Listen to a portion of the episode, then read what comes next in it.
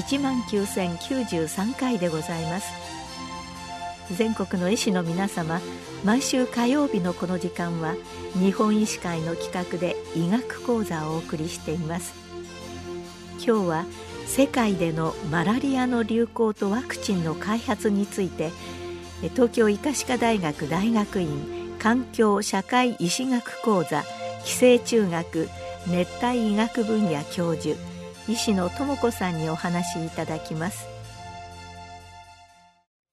東京医科歯科大学寄生虫学熱帯医学教室の石野と申します。よろしくお願いします。本日は世界でのマラリアの流行とワクチンの開発というタイトルでお話しさせていただきます。私自身は、えっ、ー、と、もともとは発生生物学を研究していたんですけれども、アジアの国がとても好きでいつも旅行しているうちに子供たちがかかるような感染症などが気になり始めまして、何か研究の側面から何かサポートができないのかなっていうふうに考えて、博士号を取った後にマラリア研究の道に進んでまいりました。2年前から東京医科歯科大学現所属に参りまして、チーム全員でマラリアの研究を頑張っているところです。本日は世界におけるマラリアの現状と、かつそのマラリアのワクチン開発現状がどうなってるのか、どんな開発をしてきたのかというお話、さらにはこの後どうしていけばいいのか、そういうことをお話ししていきたいと考えています。まずはじめに、世界の感染症の状況ということで、亡くなる原因ですね、それのリストについてお話ししたいと思います。日本人についてはご存知のように、癌や心疾患、老衰などが死因の上位を占めております。世界に目を向けていただくと、それに加えて、感染症が大きくなってきます。特にローインカムカントリー、いわゆる経済的に困難な国々では、死因トップ10のうちの6個までが感染症。例えば、乳幼児がかかる多くの感染症とか、マラリアとか HIV とか結核とか、そういうものが10位までに入ってきてしまう。世界ではまだまだ感染症が大きな問題になっていて、人々の生き方に影響を与えているということをお伝えしたいと思います。先ほど出てきました三大感染症 HIV、マラリア、結核なんですけれども、世界人口現在80億人と言われております。マラリアに関して言えば、1年間に新たに感染する人の数が約2億人と推計されています。大体世界で言えば40人に1人が新たにマラリアに感染する、そういう計算になります。亡くなる人で言えば年間約60万人と言われています。そのほとんどが5歳以下の乳幼児です。これも計算なんですけれども、だいたい2分に1人の子供がマラリアによって亡くなってしまう、そういう現状です。マラリアもちろん熱帯地方の病気なんですけれども、世界的に見ると世界人口の約半数が感染流行地に居住しています。マラリアっていう病気は人の体の中では主に赤血球に感染していて高熱を発する病気です。えー、マラリア原虫というのは真核細胞、単細胞の真核細胞によって、えー、引き起こされる病気です。ハマダラカという種類、羽がまだらだからハマダラカと呼ばれるのですが、ハマダラカと呼ばれる種類の蚊によって媒介されます。人で主に重篤な症状を引き起こす種類のマラリアは熱帯熱マラリアと呼ばれるものですが、症状の特徴として高熱が不規則に起きるということが挙げられます。重症化しやすいマラリアで重症化すると例えば脳症状、昏睡になって亡くなってしまうとか、えっ、ー、と、腎不全が起きてしまう、そのような症状を呈します。理由としましては、マラリア原虫が感染した赤血球の表面構造が変わってしまって、血管内皮細胞によくくっつくようになってしまいます。そのせいで、細い毛細血管のところですね、脳とか腎臓とか、例えば胎盤とかそういうところが詰まってしまって重症化あるいは亡くなってしまう原因になります。マラリア、えっ、ー、と、治療薬は複数種類あるんですけれども、副作用は強いです。なおかつ、この治療薬に対して耐性を持った、抵抗性を持ったマラリア原虫が出現しておりまして、正しい治療薬の選択が非常に重要になっています。熱帯熱マラリアについてご紹介しましたが、これはアフリカで多く見られるマラリアです。アジアの方では3日熱マラリアと呼ばれるものが流行しています。3日熱マラリア原虫は赤血球に入るときに同調するんですよね。全員が同じ、大体同じタイミングで入って増えて出ていくということです。48時間周期で赤血球に入って10倍ぐらいに増えて出ていきます。したがって48時間おきに高熱が出るという特徴があります。熱帯熱マラリア原虫はどんな種類の赤血球にも感染します。若い赤血球から年を取った赤血球まで感染するんですが、未加熱マラリア原虫は若い赤血球のみに感染するため、熱帯熱マラリアに比べて重症化しにくいと言われています。最近ちょっとニュースになっていることは、猿で回っていたサルマラリアというものがあったんですが、これが人に感染するケースが、えー、報告されてきています。このサルマライアに関しては24時間周期で10倍に増えてしまうために、原虫量が増えやすくて重症化につながりやすい人が命を失ってしまう可能性があるということが報告されています。これまでは人に感染するマラリア4種類と言われてきたのですが、最近の教科書では5種類、このサルマラリアを加えて5種類というふうになっています。先ほども申しましたが、だいたい2日で10倍に増えてしまうということで、マラリアの診断は早期に見つけること、早期診断が極めて重要になってくるということが言えます。また、血管内皮にくっついてしまうということで、血液と末標本にはなかなかマラリア原虫現れてこないという問題があります。見えてくるときにはもう体の中で十分に増えているということが言えますので、熱帯地方から帰ってこられて熱の症状がある患者さんがもしいらっしゃいましたら、マラリアを早いうちから念頭に置いて診断をつけていただければなと思います。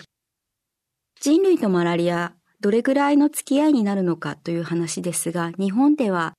例えば平清盛は熱病で亡くなったと言われていますが、これはマラリアだったというふうに伝えられています。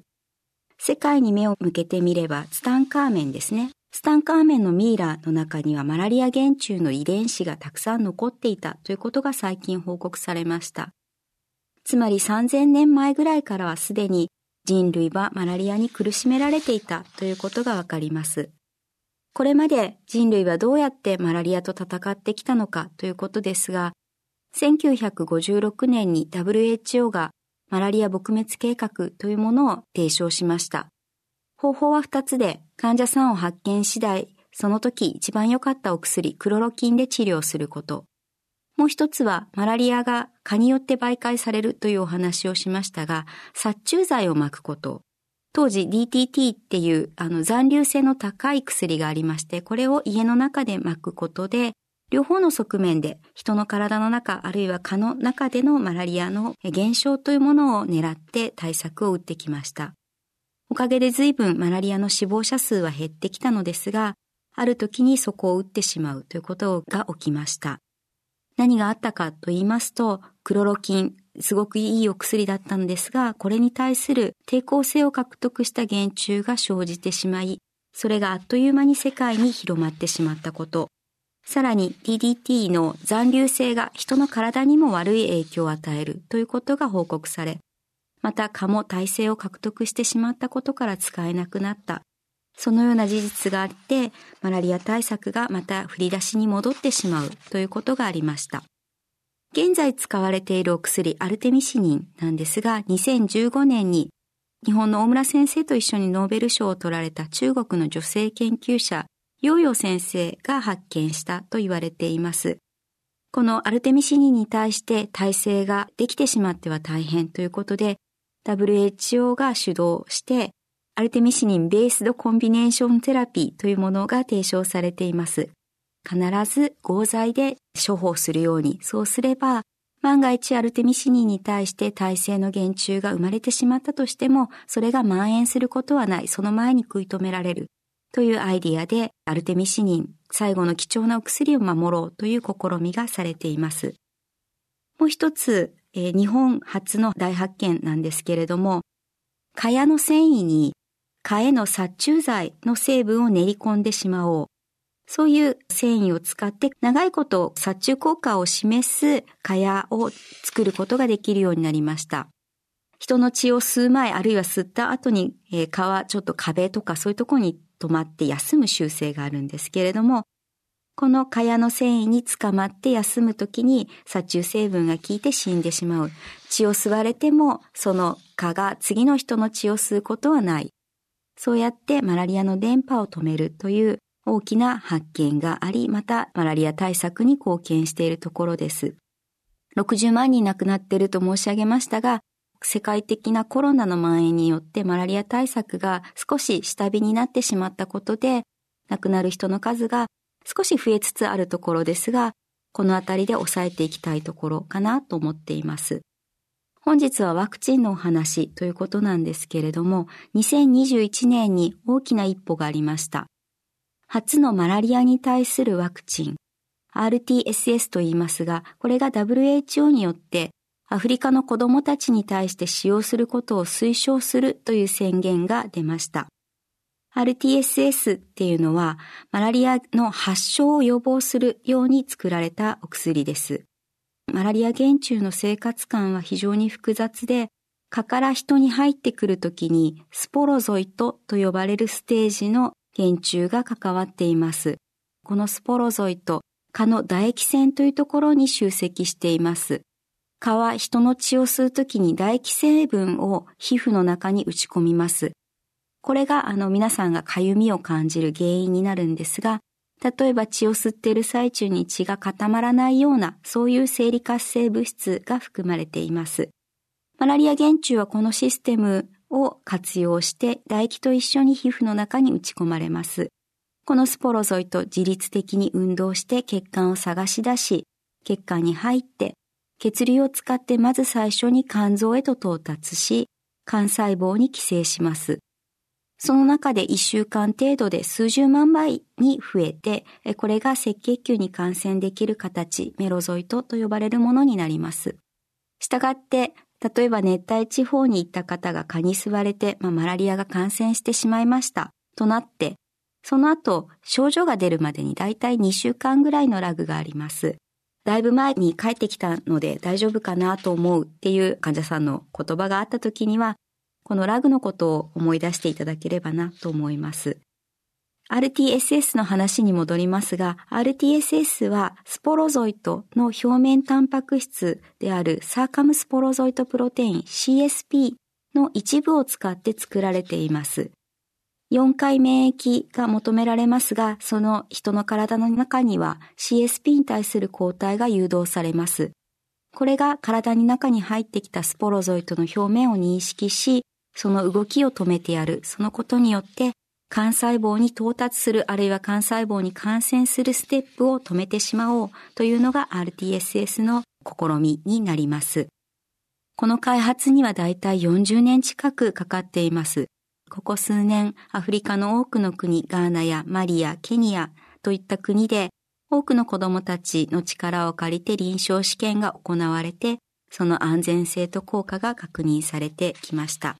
一方で、このワクチン、重症化あるいは発症の抑制効果が30%から40%にとどまるということが報告されてきました。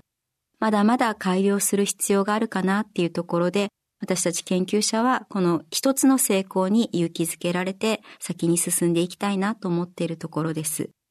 マラリアワクチンの開発っていうのは、この一つ RTSS も40年ぐらいかかったとお話ししましたが、随分長い歴史があります。最初に人でワクチンができるのではないかと報告があったのは、アフリカなどの感染流行地にいる大人たちは感染をすでに繰り返してきているので免疫がついている。そのために新しいマラリア感染を受けた時にも重症化しないということが考えられてきていました。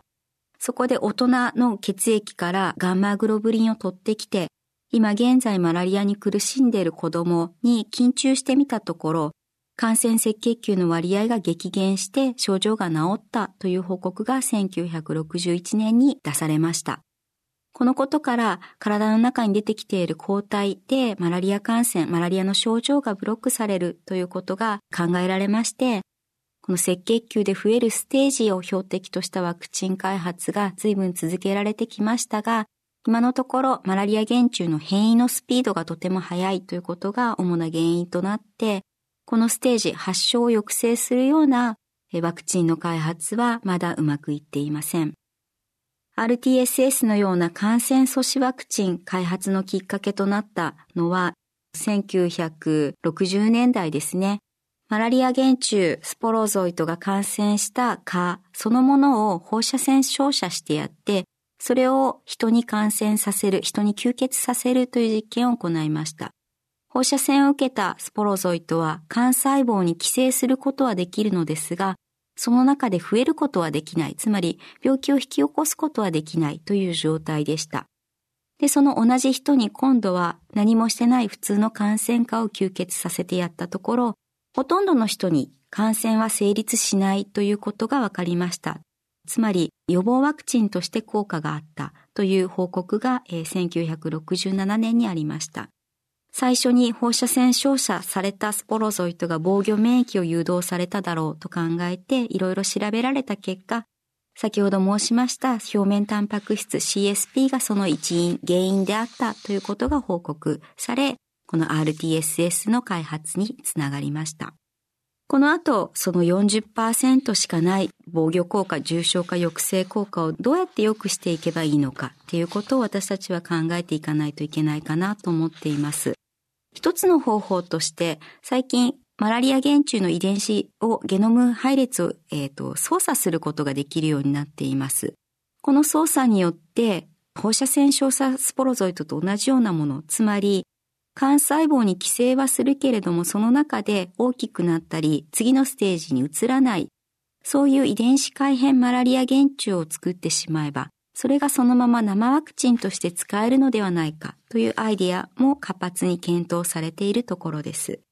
もう一つは、マラリア原虫、蚊の消化管の中で有性生殖をします。その時は当然赤血球の膜の外にありますので、抗体がアクセスできるような状態になっています。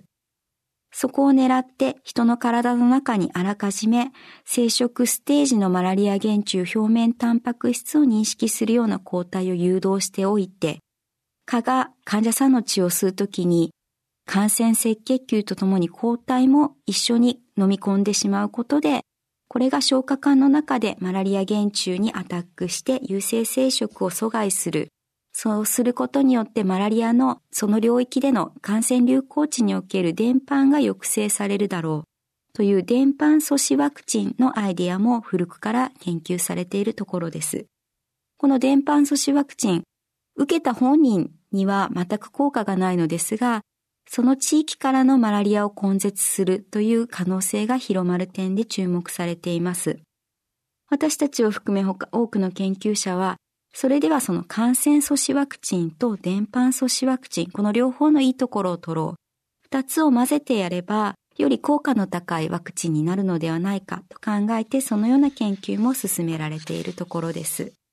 こうやって数々の工夫を加えていくことで、私たちは60万人の方がマラリア、特に子供がマラリアで亡くなってしまうという現状を少しでも良い方向に向かわせることはできないかなというふうに考えて研究活動を行っています。当然、日本の研究室の中で実験をしていても、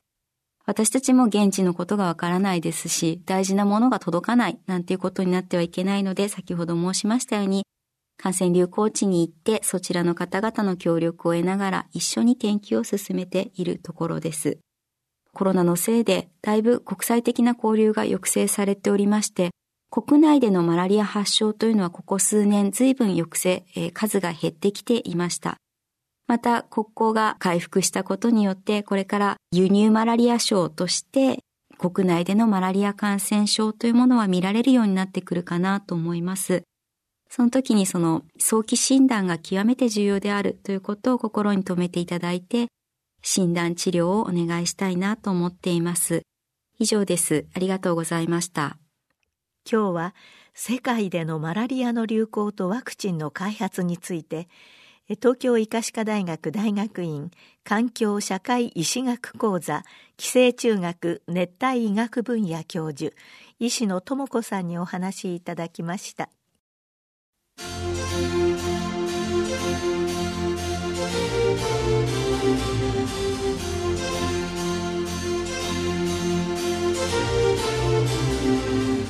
それではこれで日本医師会の企画でお送りいたしました医学講座を終わります。